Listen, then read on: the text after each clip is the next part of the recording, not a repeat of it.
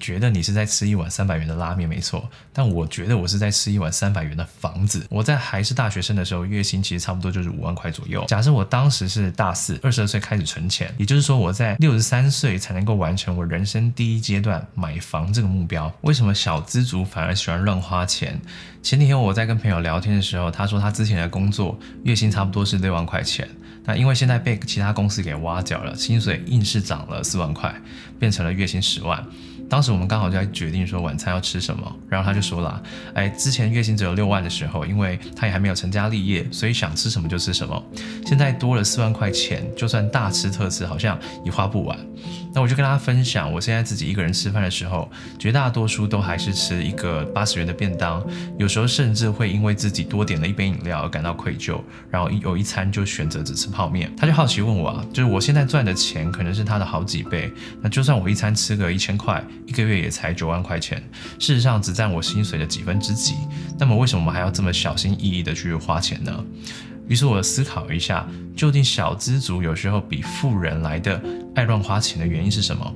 我认为原因出在比较对象、追求目标以及赋予金钱价值能力的不同。什么是比较对象？首先，你必须要认知到好跟坏、高跟低，通通是经由比较而来的。你为什么会觉得海底捞的服务很棒？是因为在你过往吃火锅的经验里面，海底捞的服务优于其他的餐饮品牌。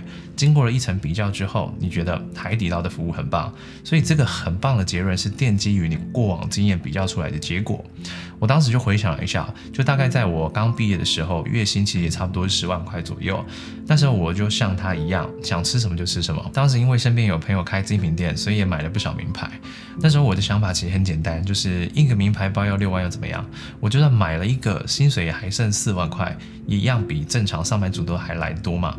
会有这样的想法，是导因于我认知到，在刚毕业差不多二十二岁的这个年龄当中，大部分人的月薪差不多是三万块钱左右，而一般人会倾向把比较对象设定为同才或是同年龄层的人。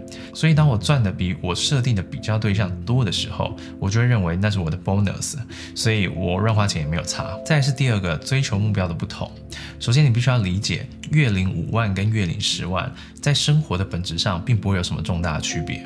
你可能会想说啊，五万跟十万中间差了五万块，怎么可能会没有差哦？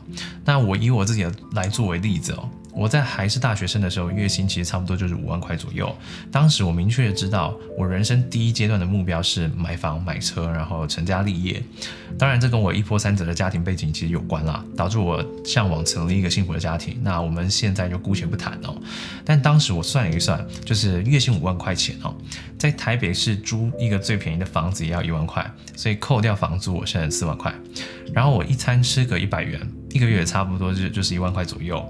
扣掉餐费，我还剩三万块钱。那我还要缴电费啊、通勤费啊、健保费啊，还有管理费等等的。好，扣一扣，最后差不多剩两万块钱。于是我一个月存两万块，那你可以算一下，总共要存多久才能够买一间房子？假设我要买的是中古屋好了，价格一千万，用七年贷款贷八成，换算一下，头期款可能要两百万左右。好，我总共要存一百个月，也就是差不多八年的时间才能够存到两百万的投期款。接着还有后面的八百万啊，所以我要完整买下一间房子，在最糟糕的情况之下，我要存五百个月，换算一下就差不多是四十一年左右。假设我当时是大四，二十二岁开始存钱，也就是说我在六十三岁才能够完成我人生第一阶段买房这个目标。那么如果我月薪十万块钱呢，扣掉刚才三万块的杂支，一个月存七万块的话，总共要存多久才能够买一间房？一千除以七等于一百四十二个月左右，差不多是十一年吧。也就是说，如果大四二十二岁开始存钱，差不多三十三岁能够买到一间房。但事实上，月薪十万的生活开支真的会像月薪五万一样只有三万块钱吗？基本上不太可能的，因为我刚才说了，比较对象差异会让你觉得乱花钱也不为过。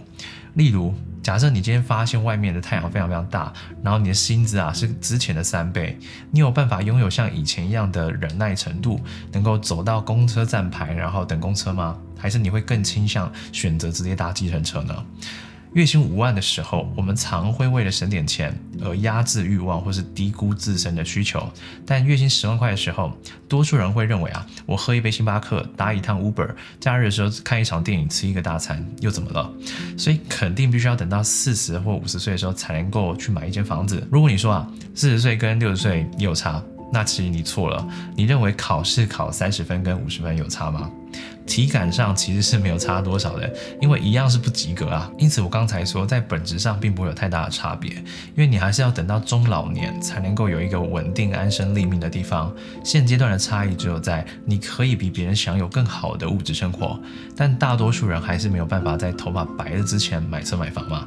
在这个情况之下，大多数人会倾向于及时行乐，也就是与其为了买车买房，然后过着几年压抑的生活，倒不如现在过得愉悦舒适，老了之后租房也可以。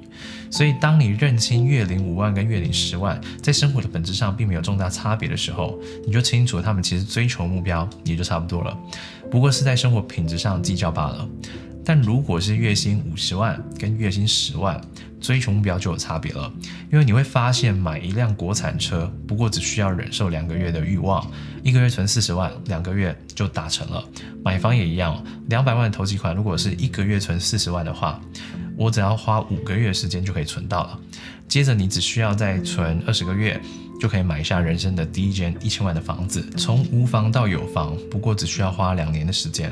所以，当买房这件事情对我来说并不是遥不可及的梦想的时候，我就认为啊，我现在的所有举动都深深的影响着我跟这个目标的距离。这也是为什么我那天和朋友吃饭的时候，我就说啊，不要每次我们见面的时候都吃这么贵的东西，因为你觉得你是在吃一碗三百元的拉面，没错，但我觉得我是在吃一碗三百元的房子。因为我花的所有钱，很直观的让我离这个目标又更远了，因此我会更在意自己的每一个举动，在每一件事情上，相较于当时月薪只有十万的时候，会更极尽可能的想要省钱。那么你可能会问，如果我现在月薪五万块，我是不是一辈子就不该买房？又或者我要怎么样让自己能够有能力买房呢？好，这就要讲到最后一个，我认为为什么小资族有时候比富人来的更爱乱花钱的原因了，同时也是有钱人之所以有钱的原因。就是赋予金钱价值的能力。好，说到这个，就要跟大家分享一个之前的故事了。我有个朋友曾经请我代买一件衣服，那价格也不贵啦，大概是两千块左右。然后他说下个月会再还我。于是我就问他，就是啊，你之前不是说你自己月薪三万多块吗？怎么两千块要跟我借？然后他就说啊，他规定自己现在一个月一定要存两万块钱。当时我听到这个说法，然后我就发了一篇报道的截图到我的现实动态上。啊，这则报道是关于王品集团董事长戴胜义曾经说过一句话。他说啊，月薪不到五万块，那就不要储蓄。我也非常认同这句话。为什么呢？因为大多数小资族的金钱规划只有分两种，第一个叫做满足生活需求。一个叫储蓄，而这两件事情的价值就只有票面上的意义而已。以我朋友的例子来看，在生活需求上，也就是花一万块钱，你就想有一万块等价的物质嘛。花两万块钱去储蓄，你也只有等价两万块的账面金额存在银行里。不过我朋友这个例子算是例外，因为依照刚才扣掉生活开支的算法，其实应该没有几个人是月薪三万块，然后却能够存两万块的。那我要说的是呢，为什么富人比较不容易乱花钱？